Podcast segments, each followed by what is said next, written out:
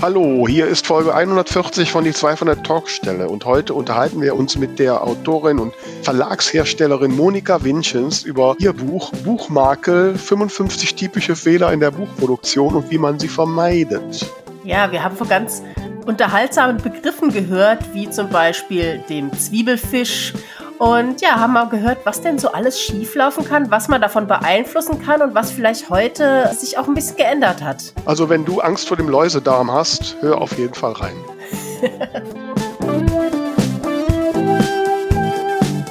Die zwei von der Talkstelle.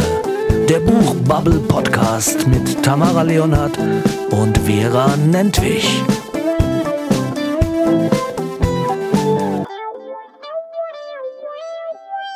Hallihallo, hier sind wir wieder, die zwei von der Talkstelle, Folge 140 und ja, es ist für uns noch Vormittag oder fast früher Morgen. Ich habe heute ein bisschen länger schlafen dürfen und ich freue mich jetzt auf ein schönes Gespräch mit der lieben Vera, die mir schon ganz freundlich entgegenblickt. Ja, ich freue mich auch und äh, ich nehme auch sehr wohlwollend zur Kenntnis, dass du langsam auf Normallevel ankommst. so diese Zeit jetzt als frühmorgens äh, gestern, gestern bin ich um 10 vor 5 aufgestanden, weil ich ganz viel erledigt haben wollte am Morgen und deswegen habe ich mir heute gegönnt bis ich glaube, es war Viertel nach sieben oder so. Also ich habe von dir eine WhatsApp schon gehabt, als ich aufstand. Du bist tatsächlich ja. vor mir. Ja, das muss man mal rot am Kalender anstreichen, wenn sowas passiert. Ja, ja aber ich habe heute auch schon ganz viel von dir erfahren. Und ja, ganz ne? viel über dein Leben gelernt. Oh Gott, ja. Also, äh, äh, also was die Tamara meint, liebe Hörerinnen und Hörer da draußen, ich war vor vier, fünf Wochen bei Philipp Müllender zu Gast, der, den man vielleicht unter Afaldra kennt. Da macht er so einen Fantasy-Podcast und der macht jetzt so einen, so einen parallelen Podcast mit dem äh, witzigen Titel Halt die Fresse, Philipp. Und ähm, hatte mich gefragt, ob wir uns mal ein bisschen ausführlicher über die Hintergründe von der zwei von der Talkstelle und so unterhalten können. Und das habe ich dann gemacht. Und äh, als ich die Folge dann gestern gehört habe, habe ich gedacht, oh Gott, Vera, du hast dich um Kopf und Kragen geredet. Nein. Also ich glaube, der Podcast dauert so um die eine Stunde zwanzig. Ich habe jetzt nee, eine gute nee, Stunde zwei gehört. Viertelstunden sind. Ja, aber die, die End, nee, bei mir wird angezeigt. Oder ist das das, was noch überbleibt? Das, was so übrig bleibt. Aha. Also eine, also eine gute Stunde habe ich schon gehört und mhm. fand es sehr spannend. Du hast ja tatsächlich mir einfach nur den Link geschickt, ohne dass ich recht wusste, was mich erwartet. Dann habe ich im Teasertext was von Self-Publishing gelesen und dachte, aha, es geht um Self-Publishing und plötzlich fällt da ständig mein Name und der Name der unseres Podcasts. Mhm. Das ist ja schon, also das hatte ich ja jetzt schon ein paar Mal, gerade wenn du irgendwo eingeladen bist, dass man sich einen Podcast anhört, wo andere Leute dann über mich sprechen, das ist schon ein sehr, sehr eigenartiges Gefühl. Ja, da muss man sich auf dem Weg zum Ruhm langsam dran gewöhnen. Ne? Aber nee, also ich fand es tatsächlich bisher sehr spannend, habe viele Dinge aus deinem Leben äh, erfahren, die ich noch nicht so im Detail wusste oder, oder zumindest die du bisher nur angerissen hast. Jetzt kenne ich dich noch ein bisschen besser. Also hört da auf jeden Fall mal rein. nee, sehr unterhaltsam. Ja, also wie gesagt, wenn du da draußen mal irgendwann so zwei, zwei Stunden, 17 Minuten äh, alle Geheimnisse von Vera Nentwich hören willst, dann hör rein. Den Link passen wir mal in die, packen wir mal in die Show Notes.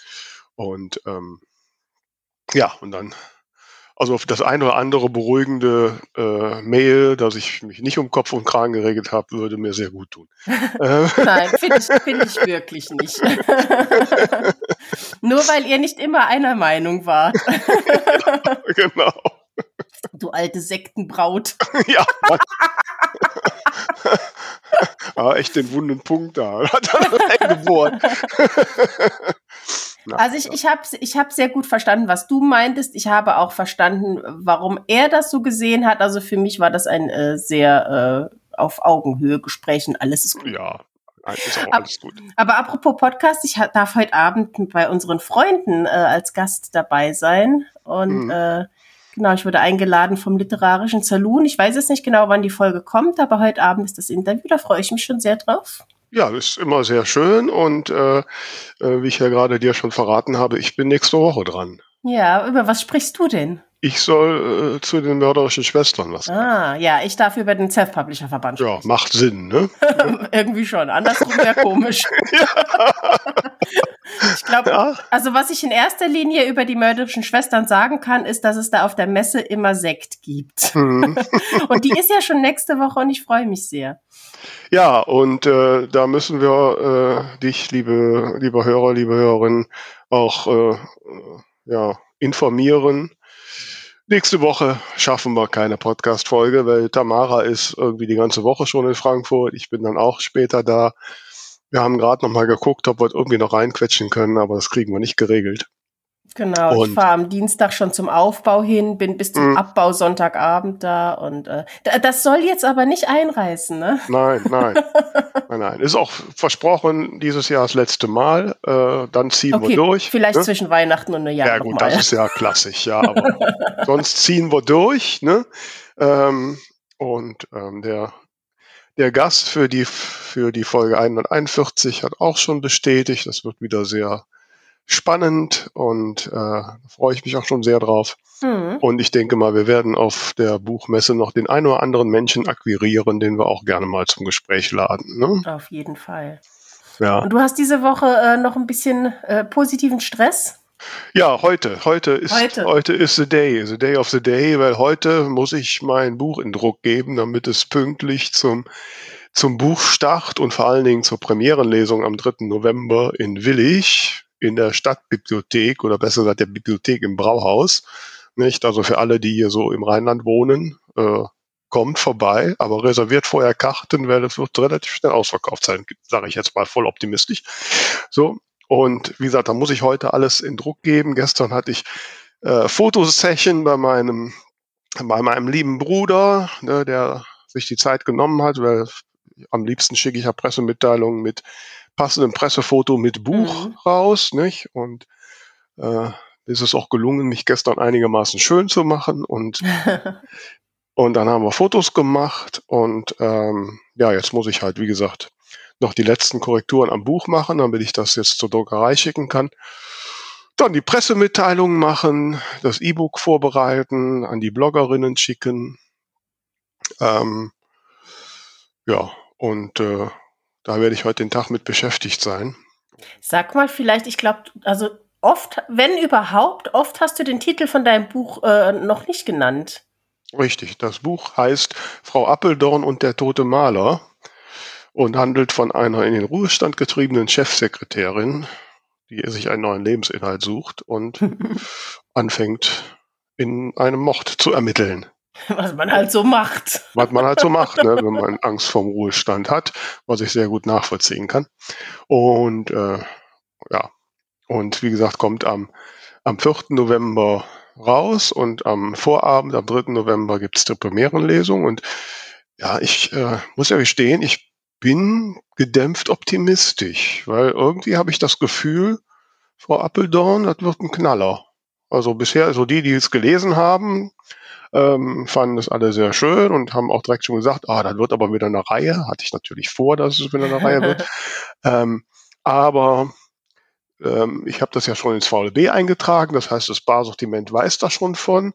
Und zumindest Libri bestellt dann immer vorab schon mal so ein paar Teile. Also bei den bisherigen Büchern waren es mal fünf äh, oder mal zehn. So, also Hm. ne, nicht wirklich relevant. Aber dieses Mal haben sie 40 bestellt. Ui.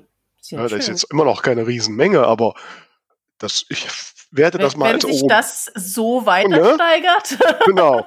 Ich werte das mal als Omen und äh, ich weiß nicht, Tamara, wann kriege ich die Bilder für VLB-Ticks? sobald, sobald du mir sagst, äh, welchen äh, Spruch du da final drauf haben möchtest, dann kann ich dir das direkt nach der Aufnahme fertig machen. Hatten wir das nicht schon gesagt? Nee, ich habe einen Vorschlag gemacht und darauf kam keine Antwort mehr. Doch, den hab ich doch, hab ich, da habe ich doch den Daumen hoch gemacht. Aber gut, das wir gleich. nachher. Super, weil dann kann ich nämlich auch meine erste Verlagsvorschau in VLB Tix machen und an diverse Buchhandlungen schicken. Und äh, ja, also es ist äh, ein sehr aufregender und spannender Moment. Ich liebe das ja, ne? auch wenn ich jetzt gerade ein bisschen Panik kriege, ob ich das alles geschafft kriege. Ich bin noch ein bisschen neidisch. Ich äh, will endlich auch wieder was Neues rausbringen und ich schwanke immer noch zwischen zwei, zwei Ideen. Aber so langsam lichtet sich bei mir alles und dann werde ich auch bald wieder loslegen können. Ja, musst du jetzt Gas geben, weil ich habe jetzt ne, gestern meiner Lektorin, als sie mir die letzten Korrekturen geschickt hat, geschickt, plan dir schon mal Ende Februar Zeit vor, weil dann kommt der nächste Teil von Bina Hage. ja, du, in, in deinem Turnus das Ganze vergessen. da komme ich nicht mit. naja, also bis jetzt ist mein Tonus auch nicht so sensationell. Ich will ihn das ja gerade ja allein, Das hängt ja allein schon daran, äh, dass ich äh, so, äh, so ein Kontrollfreak bin, dass ich mindestens äh, doppelt so lange am Rumfeilen bin, wie du überhaupt schreibst. ja, nee, ich muss das dann raus, das kann ich nicht. Also äh, so wie, wie Verlagsautor, die dann nach einem halben Jahr nochmal die Druckfahne kriegen und nochmal lesen müssen und nochmal lesen, das wird mich wahnsinnig machen. Wahnsinn. Ich könnte ein Buch würde ich in die Ecke schmeißen. Ich könnte das überhaupt nicht mehr ertragen. Aber ich glaube, da kommen wir jetzt thematisch schon fast ein bisschen zum Thema der Folge ran. Absolut, weil äh, das passt nämlich wirklich auch genau zu dem, was ich heute Tag, äh, äh, machen muss. Und ich hoffe, dass ich vielleicht heute im Gespräch dann noch den einen oder anderen Tipp kriege, den ich dann gleich berücksichtigen kann. Ich weiß zwar nicht, ob ich jetzt nach den zehn Büchern, die ich gemacht habe, da noch entscheidende Tipps kriege, aber ich bin, nachdem ich äh, das Buch unserer, unseres heutigen Gastes gelesen habe, etwas verunsichert. Und denn äh, es geht heute um Buchmakel. 55 typische Fehler in der Buchproduktion und wie man sie vermeidet. Als ich diesen Titel gelesen habe, ist es mir kalt den Rücken runtergelaufen. Und dachte, verdammt, 55 Fehler kann man machen. Äh, und äh, dann habe ich das Buch durchgelesen und geguckt, ob ich da welche mache und habe gedacht, okay, mit der Autorin müssen wir uns mal näher unterhalten, das muss sie uns erklären. Und ich freue mich sehr, dass sie bereit war, heute mit uns zu sprechen. Monika Winchens ist heute da. Hallo Monika. Hallo Vera, hallo Tamara. Hallo. Sag mal, was muss passieren, dass man sich hinsetzt und ein Buch über 55 Buchmakel macht? Das ist eine gute Frage. Was muss äh, passieren? Man, also ich mache seit 20 Jahren Bücher und passieren einfach immer wieder Fehler und oft fragt man sich, wie ist der Fehler passiert oder entstanden, wie ist die richtige Bezeichnung für den Fehler und so ist eine Sammlung einfach von Begriffen ähm, entstanden oder habe ich äh, mir aufgeschrieben und da die Begriffe ja teilweise auch historisch bedingt sehr interessante äh, Namen haben, habe ich mir überlegt, was aus diesen Namen zu machen.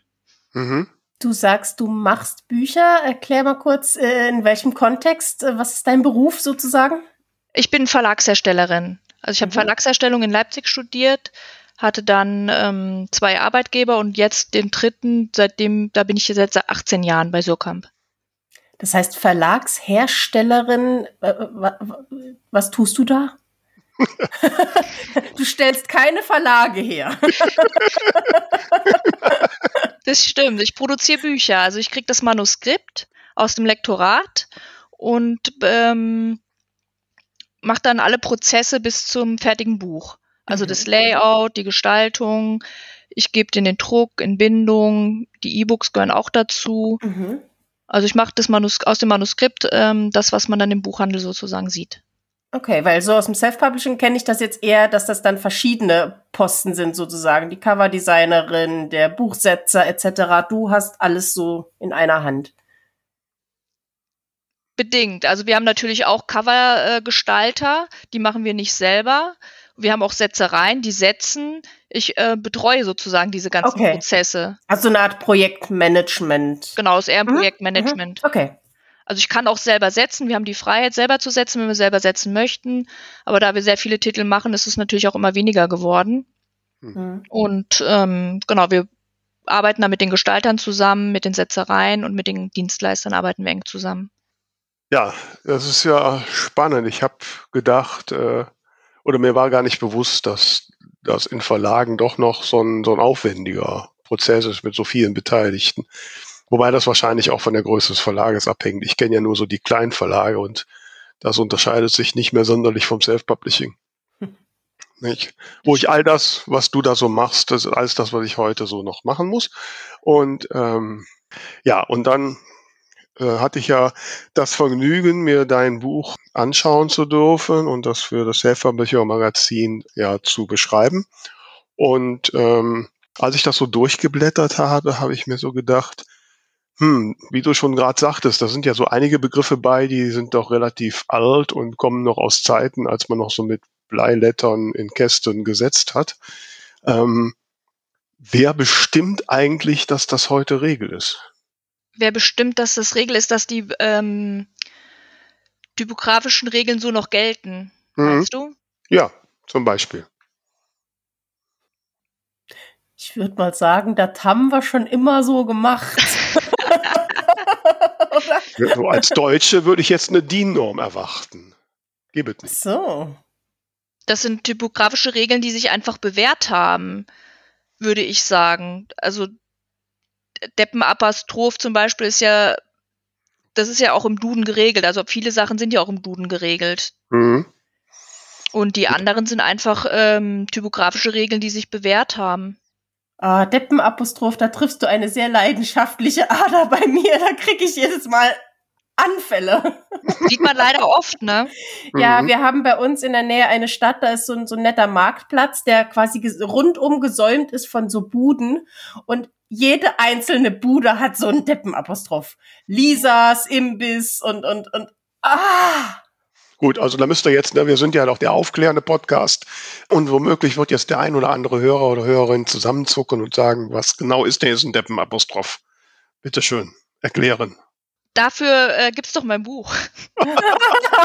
Nee, nee, nee, nee, nee. so So kommst du jetzt aus der Nummer nicht raus. Naja, ich, ich, ich würde mal sagen, im Prinzip ist es ja einfach, ich glaube, das Problem ist ja, dass man so viel Englisch überall mitbekommt. Zum Beispiel, das ist ein anderes Thema, wo ich immer einen Anfall kriege, wenn Leute sagen, ich erinnere das. Nein, es heißt im Deutschen, ich erinnere mich daran. Und das ist ja mit dem Deppenapostroph im Prinzip das Gleiche. Also im Englischen, wenn jemandem etwas gehört, wenn eben Lisa der Imbiss gehört, dann würde man im Englischen schreiben Lisa Apostroph S. Also Lisas Imbiss. Aber das ist eben im Deutschen nicht so. Da wird das S direkt drangehängt. Und das haben die Mhm. Leute irgendwie nicht verstanden. Ja, genau. In deinem Buch, ich habe jetzt mal die Seite mit Deppenapostroph hier aufgemacht. Ein Steppenapostroph wird umgangssprachlich ein Apostroph bezeichnet, der an einer Stelle steht, an die er nicht hingehört. Und als Beispiel hast du hier auch Lisas Hund. Also Lisa scheint da. Wirklich, Lisa? Ja, Ja. Wie lustig! Sorry an alle Lisas da draußen. Ja, genau, ja, genau. ja, also du hast ja die Sachen in, in verschiedene Bereiche aufgeteilt, äh, so verschiedene. Äh, eins hast du Satz mit Satz überschrieben, wobei ich da also beim Lesen aus meiner sehr laienhaften Sicht dachte, ja gut, sowas wie, wie Deppenapostroph, äh, das ist ja etwas, was ich, also ich jetzt ja direkt schon beim Schreiben des Manuskripts berücksichtigen muss. Mhm. Ist ja Ne? eigentlich Korrektorat. das stimmt. Ich habe unter Satz sozusagen alles, was äh, Orthographie betrifft, aber auch ähm, den technischen Satz äh, ähm, umfasst, zusammengefasst. Also das Mhm. betrifft beides. Weil sonst Ich hätte glaub- ich noch ein Kapitel, noch einen Bereich aufmachen müssen. Mhm. Und es passiert ja alles in der Stufe. Wir setzen und die äh, Fehler werden durch das Korrektorat in, in dieser Phase aber auch ausgemerzt. Mhm. Okay. Ich könnte mir vorstellen, dass da zum Beispiel oft, also wenn wirklich ein Apostroph hingehört, du da oft irgendwie falsche äh, Zeichen siehst, weil es ja verschiedene so hoch, hochgestellte Striche auf der Tastatur gibt, oder? Das gibt's auch ganz oft, genau, dass man falsche sieht, dass einfach dieses, diese Hochstellung an der Tastatur gewählt wird. Mhm. Genau, Genau, das hat's ja auch als falscher Apostroph ist das ja genau, in dem ist Buch. auch drinne. Ne? Und ähm, wobei ich mich ja ehrlich gesagt immer noch frage, wie man je nach Zeichensatz das genau noch unterscheiden kann. Weil du hast zwar in der Zeichnung, also man muss sagen, bei dem Buch, das ist jetzt für die Hörer und Hörerinnen, kommt das nicht so an, jeder, jeder äh, na, jede, jede Beschreibung hat auch immer ein Bild, dass das so äh, grafisch sind sehr süße Zeichnungen. Hier ist eine kleine Schnecke, die übers Apostroph fährt. Und ähm, äh, dabei, um das deutlich zu machen. Und, und, und du hast ja auch im Text geschrieben, das richtige hochgestellte Apostroph sieht wie eine kleine, wie eine Neun aus, mit geschlossener Punze. Was genau ist eine Punze? Die Punze ist die nicht druckende Innenfläche eines Buchstabens. Bei der 9 ist ja in der Mitte sozusagen Ja. eine Weißfläche. Und das Okay. ist die Punze. Und wenn die Okay. geschlossen ist, ist die quasi ausgemalt. Genau. Ja, Genau. und das, das richtige Okay. Apostroph sieht wie so eine ausgemalte 9 aus. Okay, So. wieder was. Wobei ich mich immer gefragt habe, bei den vielen Computerzeichensätzen, ist das wirklich durchgehend so? Das ist wie eine geschlossene Neun aussieht. Nee, es kommt natürlich auf die Schrift an. Also Hm. eine Schrift, Mhm. die ähm, eine Areal oder eine Helvetica, da sieht es eher aus wie so ein Klatterstrich und Mhm. nicht ganz wie eine Neun. Also es kommt immer auf die Schrift natürlich auch an. Ja. Aber jede Schrift oder die meisten äh, gut ausgebauten Schriften haben halt eben ein Apostroph als eigenes Satzzeichen. Mhm. Hm. Ja. Also was mir jetzt auch gerade äh, bei der Arbeit an einem neuen Buch geholfen hat, dass du ja in deinem Buch am Ende noch so eine Zusammenfassung hast von den von den Tastenkombinationen für diese Zeichen, Setzzeichen. Ne?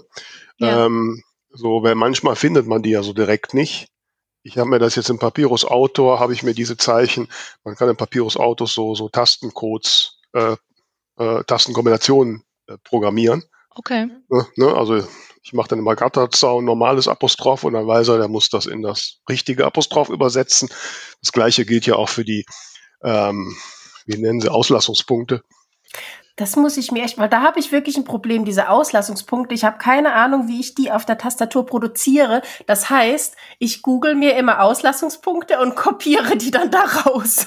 Nein, nicht, Ah. ja, nein, also, oh Gott, Tamara, jetzt hast du mich Ich aber, habe ich hab aber dann, ich habe dann in meinem Projekt immer so einen kleinen Notiz-Bepper äh, auf der Seite, wo ich all diese Sonderzeichen drin habe, damit ich mir die immer rauskopieren kann. Ja, Ja. ich weiß, das ist ein wenig äh, doof. nein, da gehst du, da gehst du, wenn du mit Windows arbeitest, drückst du auf die Windows-Taste, gibst ein Zeichen, dann kommt die Auswahl Zeichentabelle, dann kannst du dir alle Zeichen, die es gibt, äh, da rauskopieren. Da unten ist auch der, der Tastencode dafür. Und dann gehst du in dein Schreibprogramm, wenn es Papyrus Autor ist, und sagst Tastenkombinationen. Und dann gibst du halt irgendeine Tastenkombination. Also ich mache da immer dieses Nummernzeichen vor. Ne? Nummernzeichen. Nummernzeichen Punkt heißt bei mir Ausleistungszeichen. Und dann ersetzt er das automatisch. Und dann Ich hab habe auch ähm, zum Buch habe ich äh, ein Lesezeichen äh, produziert und da sind hinten diese ganzen Shortcuts auch drauf. Toll. das habe ich nicht gekriegt, verdammt. Nee, das habe ich jetzt auch erst vor kurzem gemacht. Wenn ihr auf der Buchmesse seid, könnt ihr beim Verlag vorbeischauen. Die haben da auch welche ähm, dann zum Verschenken liegen. Da, das Und ich schicke sie euch. ja, ja, nein, nein, dann gehen wir mal vorbei. Bist du auch auf der Buchmesse nächste Woche? Ich bin leider nicht auf der Buchmesse. Oh, schade. Ja. Hm? Ja, also äh, wie gesagt, das sind manchmal so Sachen im Detail, also jetzt so äh, Auslassungspunkte, äh, was mir da auch nochmal bewusst geworden ist, dass man, wenn das Auslassungspunkt am Ende des Satzes ist, da kommt ja dann Leerzeichen davor, dass das ein geschütztes Leerzeichen sein muss Hm. und nicht ein normales Leerzeichen, damit da kein Umbruch reinkommt. Nicht? Ähm, und dankenswerterweise ist ja die Tastenkombination für das geschützte Leerzeichen ja auch drin. Und nein, das hat mir sehr geholfen Ja, Das freut mich. Und äh, hat die Sachen nochmal einfacher gemacht. Aber bei, ich meine, so Klassiker, Hurenkind, Schusterjungen, ne, das das kannte ich. Ähm, bei Zwiebelfisch, da habe ich gezuckt.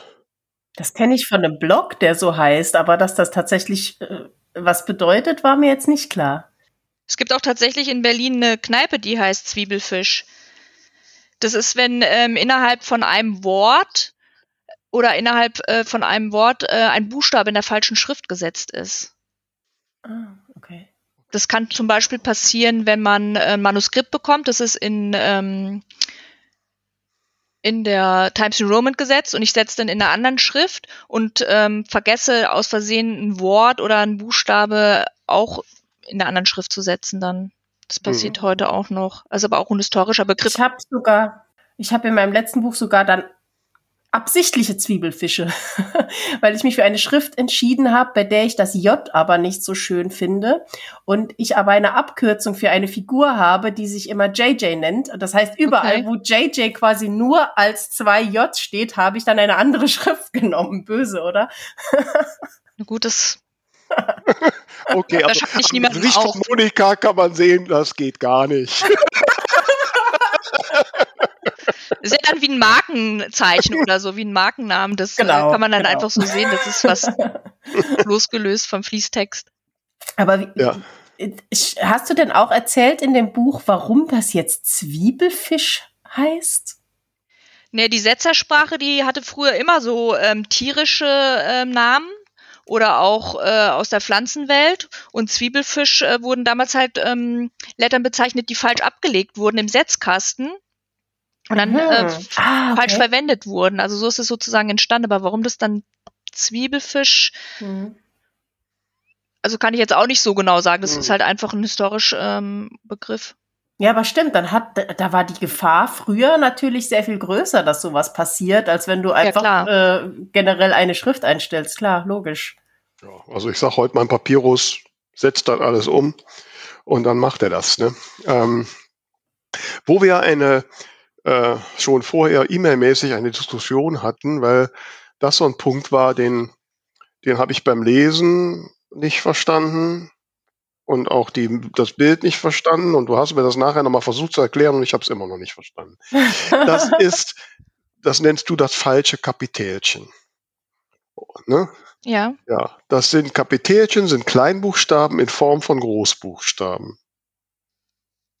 So, und dann hast du da ein Bild gemacht, wo falsche Kapitelchen in Großbuchstaben steht und echte Kapitelchen in Großbuchstaben. Gut, das eine ist ein bisschen fetter. Genau, Aber, also äh, falsche Kapitelchen. Kapitelchen ist auch ein eigener Schriftschnitt. Und falsche Kapitelchen sind ähm, technisch klein gemachte Großbuchstaben, die einfach auf die Höhe der Kleinbuchstaben angepasst wurden. Und Vielleicht da kurz sieht man, von vorne anfangen für äh, diejenigen, die nicht wissen, was ein Kapitälchen ist.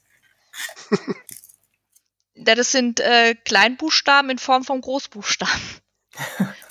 die sind in der Höhe wie ein Kleinbuchstabe, Ja, aber es aber sind haben die Versalien Optik von einem großen. eigentlich. Sind Mhm. genau die Haupt, ähm, Und wo verwendet man das zum Beispiel? Die verwendet man auch als Ei- Auszeichnung, um Text hervorzuheben. Wie zum Beispiel, wenn man Text fett setzt, kann man auch Text ähm, als Kapitelchen setzen. Mhm, Oder für mhm. Überschriften wird es viel gemacht.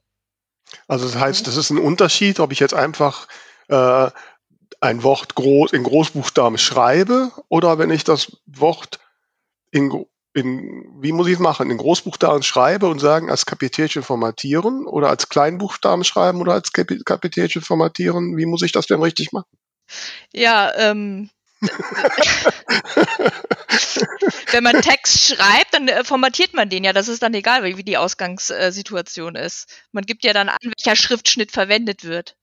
Ich sag mal so, also wenn man jetzt äh, zum Beispiel mit InDesign irgendwie was arbeitet und man möchte das gerne wieder rückgängig machen, ist es natürlich einfacher, man hat es vorher in normalen Kleinbuchstaben geschrieben, weil dann musst du den Text nicht nochmal neu schreiben. Ja. Es ist ein eigener Schriftschnitt. Mhm. Und den setzt man ja, man setzt ja ein Zeichenformat. Genau, also so wie, wie Italics oder Fett kann ich dann Genau. auch sagen, hier Kapitelchen setzen und dann, Und was kann da jetzt das. falsch sein?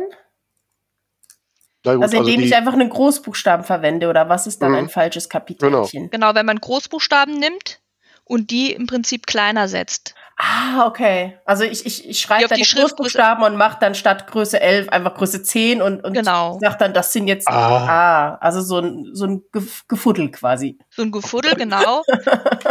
Und wenn man genau hinschaut, sieht man das, weil eben der Grauwert der Schrift da nicht stimmt. Weil die Kapitelchen, da hat der Schriftentwickler den Grauwert der Schrift angepasst, dass man das auch Mhm. sieht. Und deswegen sieht man jetzt hier in dem Beispiel, man würde es wahrscheinlich besser sehen, wenn man im Fließtext äh, verschiedene ähm, Mhm, mhm. Wörter gesetzt hat. Einmal in Großbuchstaben, die verkleinert sind und einmal in echten Kapitelchen. Mhm. Okay, verstehe. Das heißt denn, wenn ich jetzt äh, äh, in meinem Manuskript ähm, einen was schreien lasse, ist ja der einzige Moment, wo ich was groß schreibe, wenn es nicht gerade irgendein Name ist. Oder, oder so. ja, ich wollte gerade sagen, vielleicht ein Name von einem Laden Ja, oder so. oder so. Äh, mache ich den dann in normaler Großschrift oder mache ich den als Kapitelchen? Den würde ich dann äh, tatsächlich in äh, äh, Großschrift machen. Okay. Okay. Ja, ja, das Geheimnis der Kapitelchen. Wir werden das, glaube ich, noch. Äh, Aber was ist denn so dein Lieblingsfehler, Monika? Erzähl Ja. uns mal, was, wofür dein Herz brennt. Also mein Lieblingsfehler, wo auch mir die Illustration besonders gut gefällt, ist ähm, stinkendes Buch. Oh ja. ach ja. Da habe ich auch sehr lange, lange gebraucht für den Text. Und ähm, finde, der Text ist äh, sehr gelungen, weil er es irgendwie so auf den Punkt bringt und die Illustrationen gefallen mir auch sehr gut. Und ich bin, äh, wenn ich Bücher aus der Druckerei bekomme, rieche ich an den Büchern. Es gibt ja Menschen, die riechen an Büchern. Hm. Und ich liebe den Geruch von frisch gedruckten Büchern einfach. Und deswegen ist es auch einer meiner Lieblingsillustrationen und äh, Texte. Aber was mhm. ist denn ein stinkendes Buch? Ja, also wie gesagt, wenn man Bücher frisch aus der Druckerei bekommt, äh, riecht man dran. Das ist die Verbindung von Papier, der Klebebindung und die Bücher, die riechen alle unterschiedlich. Mhm. Und manche Bücher, das kennt man ja auch, stinken richtig, wenn man es jetzt ganz fies ausdrückt. Und äh, die kann man nicht so gut vorlesen den Kindern oder ähm, selber hat man die nicht so gerne ähm, an seinem Bett, wenn man abends noch liest. Genau, und dann äh, habe ich dazu den Text geschrieben, was halt sozusagen stinkende Bücher ähm, beeinflusst. Das mhm. nämlich, dass ähm, die eingesetzten Werkstoffe, das Papier, der Klebstoff und so sind eigentlich geruchslos, aber da Papier lebt, nimmt es die Außengerüche auf mhm. und dadurch entwickeln sich äh, manchmal halt äh, für den Leser unangenehme Gerüche und manchmal riecht es halt lecker nach Waschmittel oder so. mhm. Okay, also tatsächlich ganz wörtlich stinkendes Buch. Aber wie kann ich als Autorin das denn jetzt beeinflussen? Nee, das kann man nicht beeinflussen. Das können auch die Drucker, die Binder, das kann niemand beeinflussen. Äh, vielleicht höchstens die, die, Buchbinderei, wenn die da ätzende Chemikalien äh, drumherum haben, weil das ja dann auch der Geruch äh, ins Buch mhm. aufgenommen mhm. wird. Aber das sind, ähm, das ist eine Sache, die man nicht beeinflussen kann. Generell ist es so, dass ähm, aus dem Bereich Druck und Bindung wir keinen Einfluss nehmen können. Das äh, liegt ja gar nicht in unserer Hand. Ja, eben. Der eben. Gebrauchswert in dem Buch ist eher vorne bei äh, dem Bereich Satz und Repro. Aber Papierdruckbindung, klar, man kann halt, welches Papier man aussucht für sein Werk. Aber das sind äh, einfach Sachen, die man wissen muss, um zu beurteilen, wie gut oder wie schlecht ein Buch ist. Also vielleicht, wenn ich jetzt Stephen King wäre, könnte ich äh, quasi verlangen, dass während des Drucks meines Buches jemand Räucherstäbchen nebendran lauscht. ja, das wäre wär mal ein Versuch wert, ja.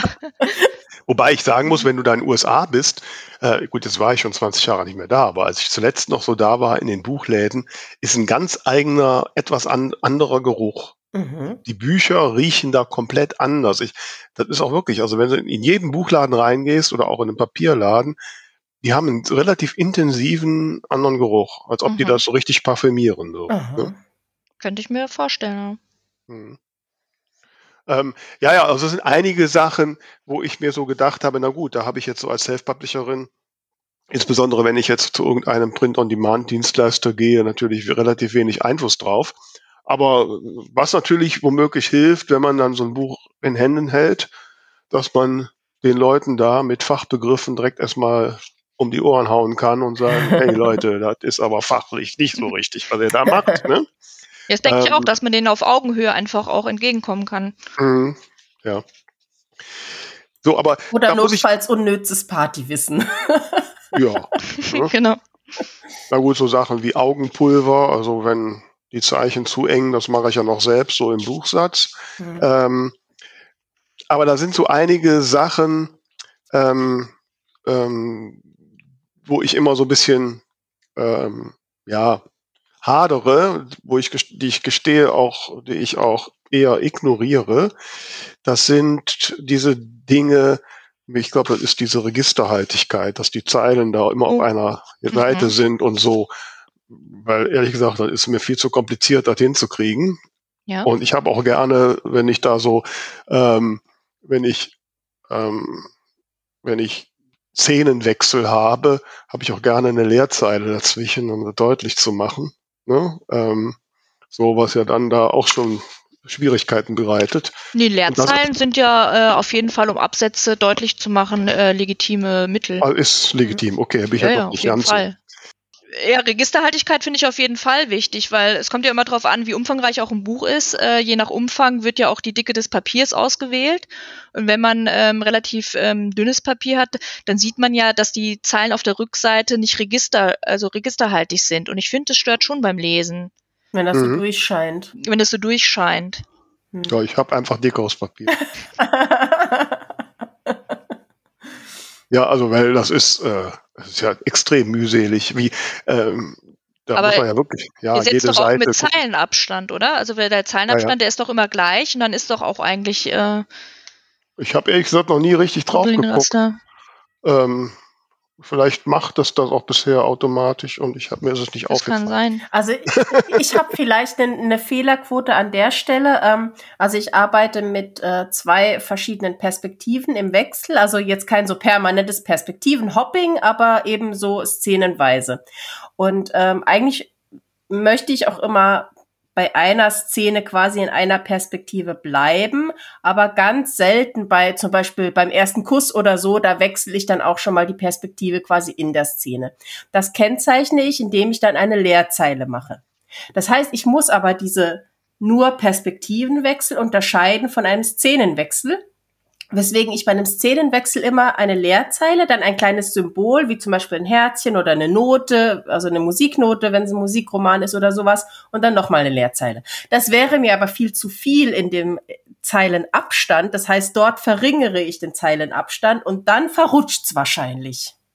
Da kann man natürlich gut mit halben Leerzeilen arbeiten, die sich dann wieder auffangen. Hm, okay, ja. Das ist äh, legitim. Und Aber das sind ja dann drei Zeilen, dann habe ich ja quasi anderthalb. Jetzt wird's mathematisch.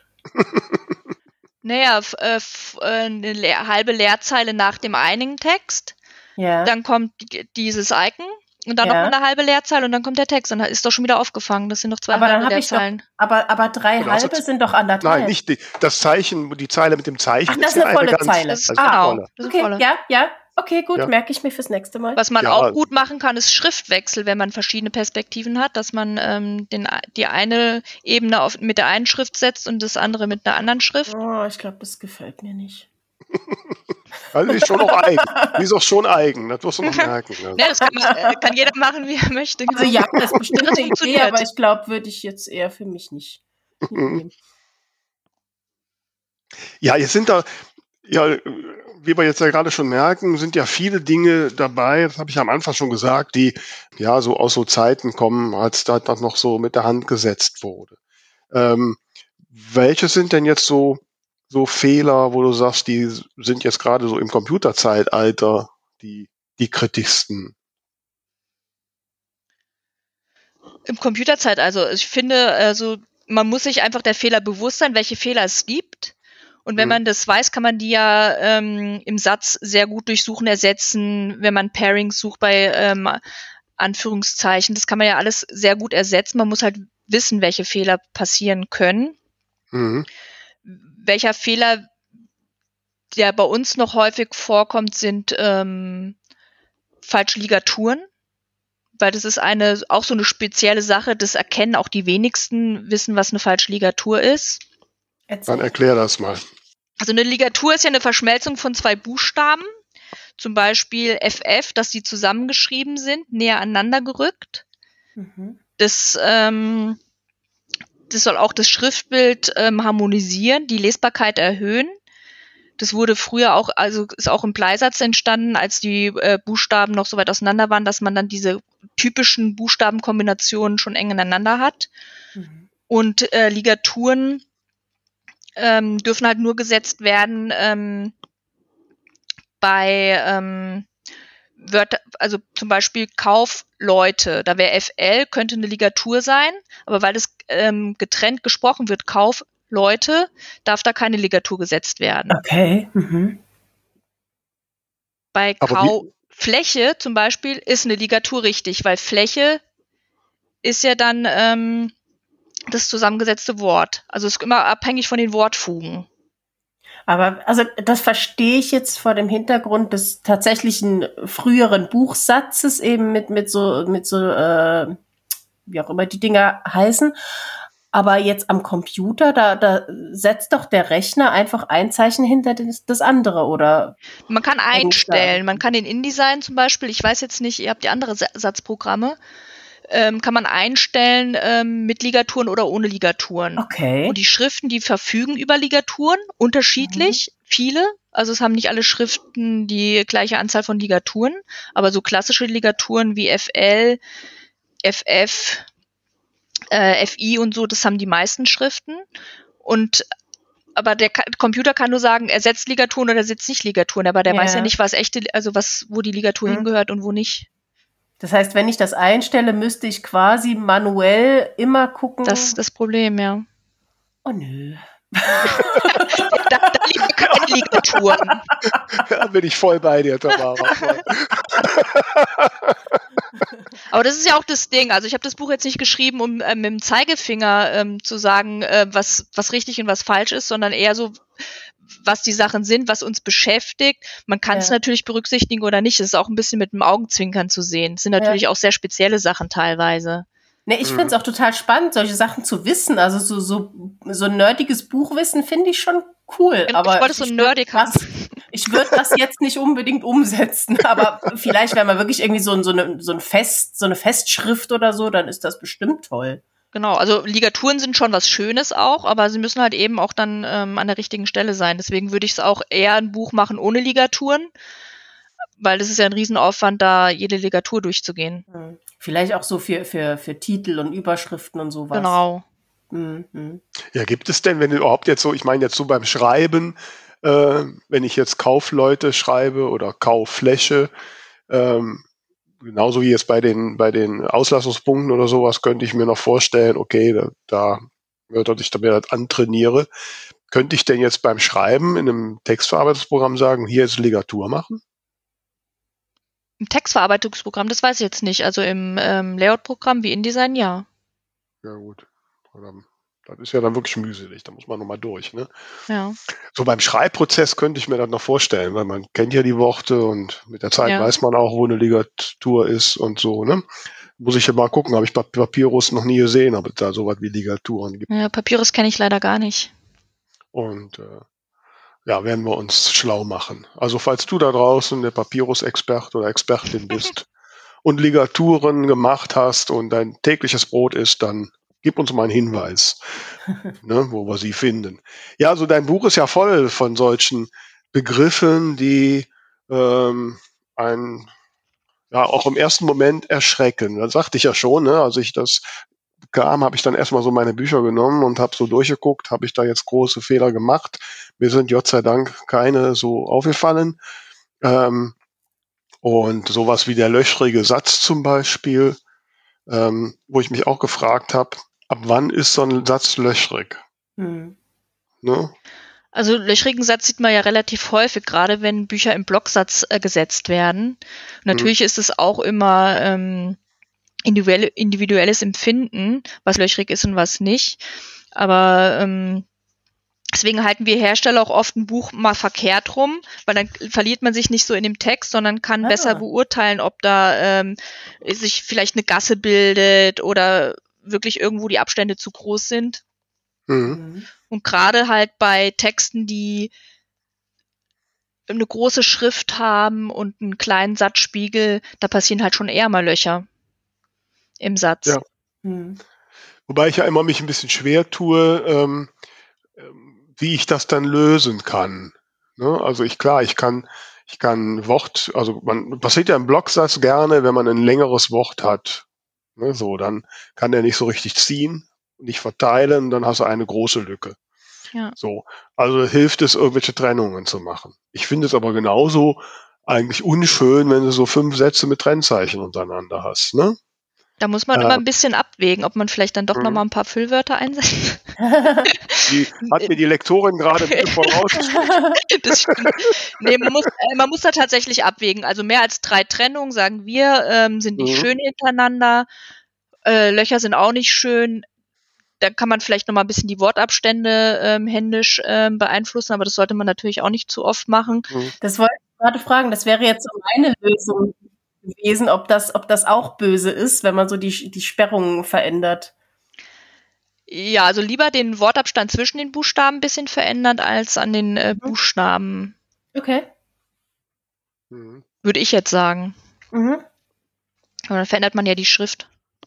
Jetzt hatten wir ja quasi so das große Thema Buchsatz. Wir hatten das Thema tatsächlich haptisch, das Buch riecht komisch. Wir hatten ein Rechtschreibthema. Was, was für Oberbegriffe oder Oberthemen, äh, Überthemen, Oberthemen? Kategorien Kategorien, genau. Also gibt's denn noch so? Das Buch ist unterteilt in die fünf Bereiche Satz, Repro, Papier, Druck und Bindung. Das sind die Bereiche, in denen ich mich äh, mehr oder weniger so ein bisschen auskenne und äh, mit denen ich äh, täglich zu tun habe. Der Bereich ähm, Repro ist der kürzeste, weil da passiert eigentlich nicht mehr so viel. Da hat sich jetzt mittlerweile ähm, sehr, sehr viel getan in der Technik, dass man da einfach gar nicht mehr so viele hat. Deswegen ist es ein sehr kleiner Bereich. Ich glaube nur mit vier ähm, Fehlern. Erklär kurz Repro. Ähm, Repro ist alles, was um Abbildung sich dreht. Also wenn man Abbildungen drinne hat, die ähm, für den Druck aufbereitet, was da passieren kann. Mhm, mh.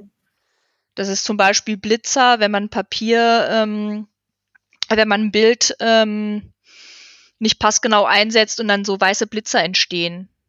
Mhm. Das hat man, gibt's auch öfters. Achso, am, am, wenn das ein Buntbild ist quasi. Genau. Ja, da okay. können auch Blitzer entstehen.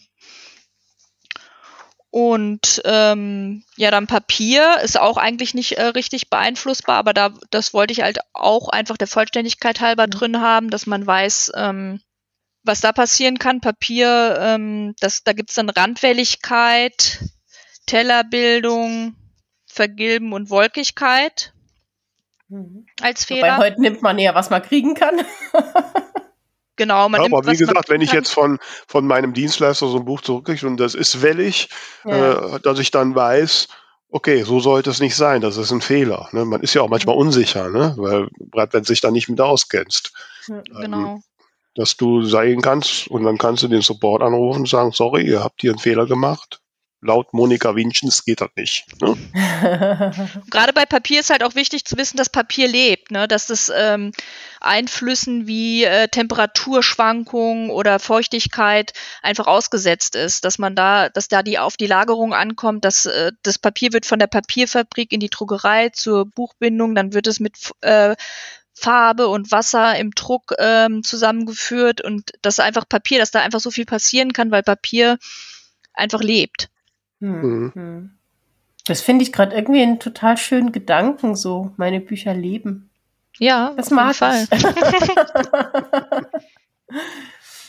ja, also ich bin ja an das Buch rangegangen, ähm, so aus, aus der Self-Publisher-Sicht. Und es sollte ja auch für ein Self-Publisher-Magazin beschrieben werden. Und ich, wie gesagt, ich kenne das ja nur so, dass ich mit irgendwelchen Computerprogrammen das mache. Und da kamen halt so ein paar Dinge vor und denke, ja, wow, ähm, das kann doch heute eigentlich ja nicht mehr passieren. Ne? So, was zum Beispiel bei Bindung falsch zusammengetragen, dass man, ähm, dass man die Seitenreihenfolge nicht stimmt. Ich meine, wer legt denn heute noch Blätter falsch zusammen? Das machen die doch alle automatisch, oder nicht? Äh, das passiert äh, tatsächlich jetzt nicht häufig, aber in letzter Zeit habe ich das auch schon nochmal, also es passiert tatsächlich. Echt, ja? Ja. Okay. Also es passiert äh, falsch zusammengetragen. Äh, passi also wir hatten schon, dass ein Bogenkopf über drin war. Ich hatte mhm. jetzt neulich hatte ich ein Buch, äh, wo äh, die Buchdecke zum anderen Titel war als der Buchinhalt komplett. Okay. Jetzt hatte ich mhm. noch ein Beispiel, wo ähm, die Buchdecke wird ja mit dem Vorsatz beim Hardcover mit dem, also der Buchblock wird über den Vorsatz mit der Buchdecke ver, verbunden. Jetzt hatte ich einen mhm. Fall, wo der Vorsatz einfach gefehlt hat und die letzte Seite, die letzte bedruckte Seite war an der Buchdecke äh, festgeklebt. Okay. da war aber noch Text. da hat dann was gefehlt. Also es passieren schon in der Buchbinderei, äh, passieren schon ähm, Fehler auch. Mhm. Also es sind dann halt immer nur kleine Stückzahlen, die das betreffen, weil es natürlich auffällt. Das sind dann vielleicht mal drei, vier Bücher.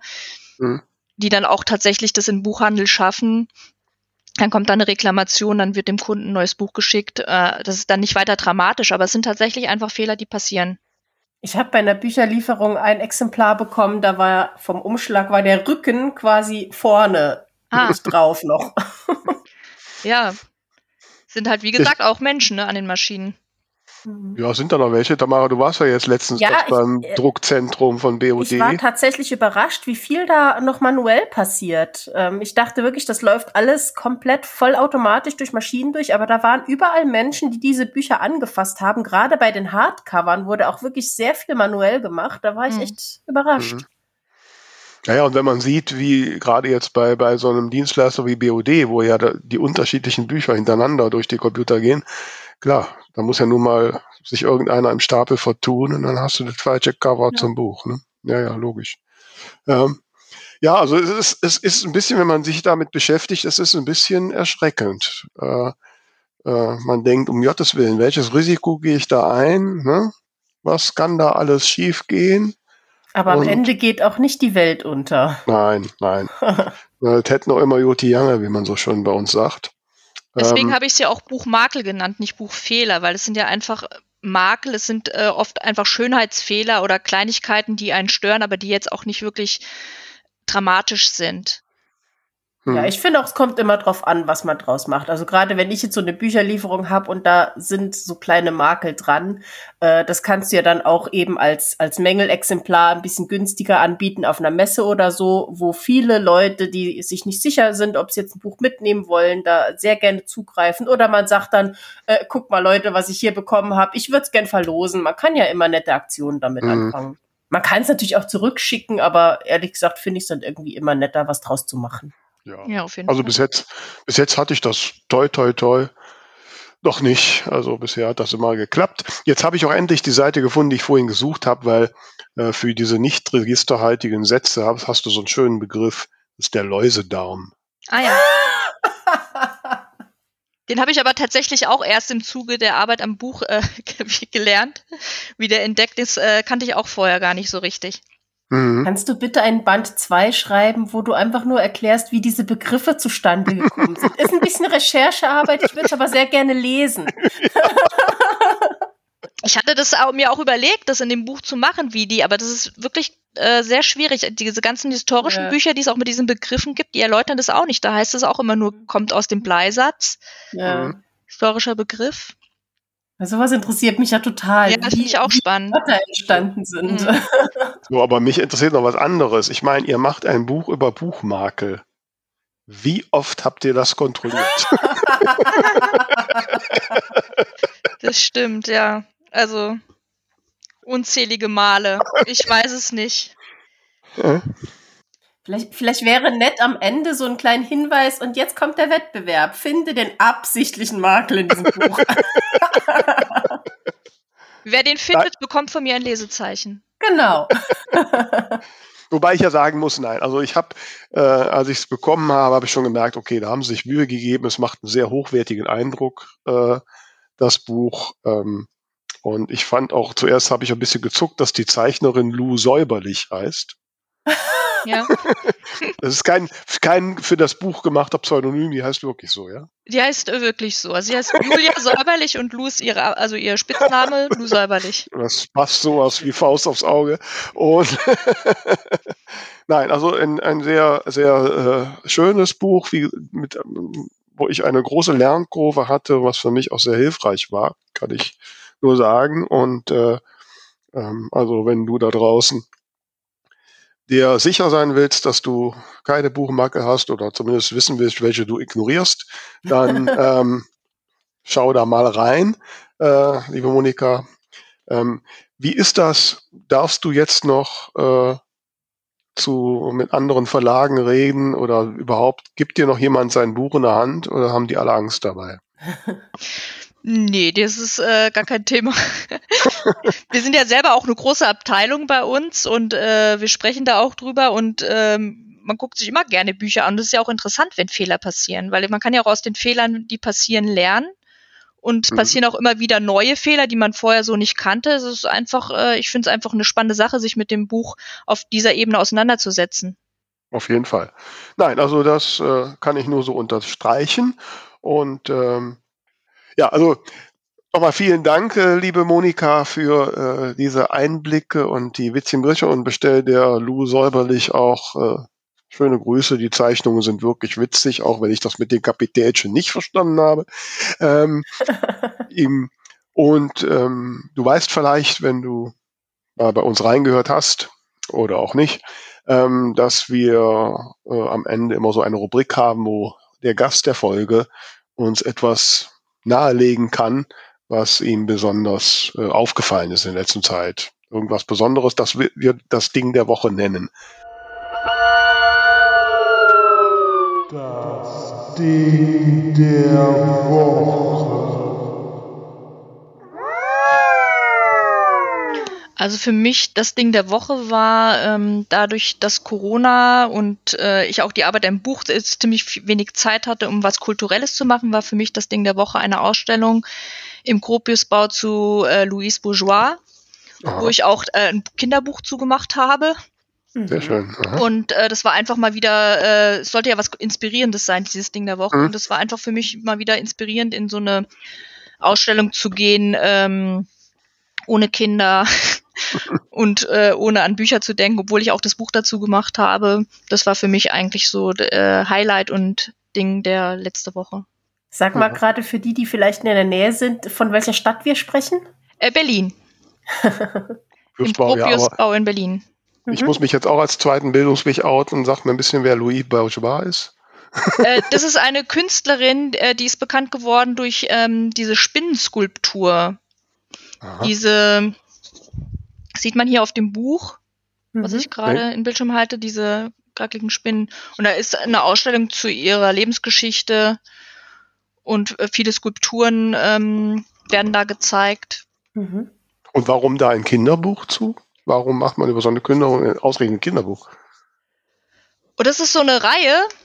Hm? Little People Big Dreams heißt jetzt Gott mache ich noch Werbung für, für den Verlag und äh, da sind ähm, lauter so Persönlichkeiten Mhm. mhm. die ähm, in ihrer Kindheit ähm, oder gegen Widerstände ah, okay. irgendwie erfolgreich geworden sind. Da ist äh, Maya Angelou, Hannah Arendt, aber auch David Bowie, Simone de Beauvoir, Pina mhm. Bausch. Das sind also verschiedene Persönlichkeiten. Mhm. Mittlerweile gibt es oh, wow, ähm, 58 Bücher. Oh, ja. Und es sind immer so 32 Seiten und ähm, so die mhm. Lebensgeschichten illustriert mit wenig Text. Ja. Also ist ganz, ähm, ganz nett gemacht. Mhm. Aber das ist doch eigentlich ganz schön, dass da vielleicht auch die Kinder nicht unbedingt dann sagen, ich will Prinzessin werden, sondern ich möchte Künstlerin werden. Genau, es gibt ganz dass viele. Die da mal so reale Vorbilder auch. Mhm. Ja, finde ich eine schöne Idee. Ja. Ja, vielen Dank. Verlinken wir, glaube ich, auch in den Show. Ja, ja, auf jeden Fall. Ja. Wir haben ja auch ein Herz für Verlage, ne? Ja, also liebe Monika, äh, nochmal ein sehr inspirierendes Ding der Woche am Ende. Und äh, wir sind gespannt, äh, ob wir euch da draußen jetzt total verunsichert haben mit all den Makeln, die es da so gibt. Und äh, schaut dann mal in Monikas Buch rein und sagt uns vielleicht auch äh, in euren Posts, ähm, was euch bisher so am schlimmsten passiert ist oder was ihr am liebsten ignoriert. Und äh, dass wir uns da ein bisschen drüber austauschen, würde uns freuen. Ähm, vergesst nicht, unser Buchbubble Bulletin zu abonnieren und uns zu folgen. Und wie gesagt, nächste Woche ähm, gibt's uns nicht. Äh, dafür die Woche drauf wieder. Ja, vielen Dank, liebe Monika, dass du Zeit hattest. Und äh, ich hoffe, man sieht und hört sich dann später mal wieder. Ne? Vielen Dank, liebe Tamara und Vera. Danke dir. Ciao. Ciao.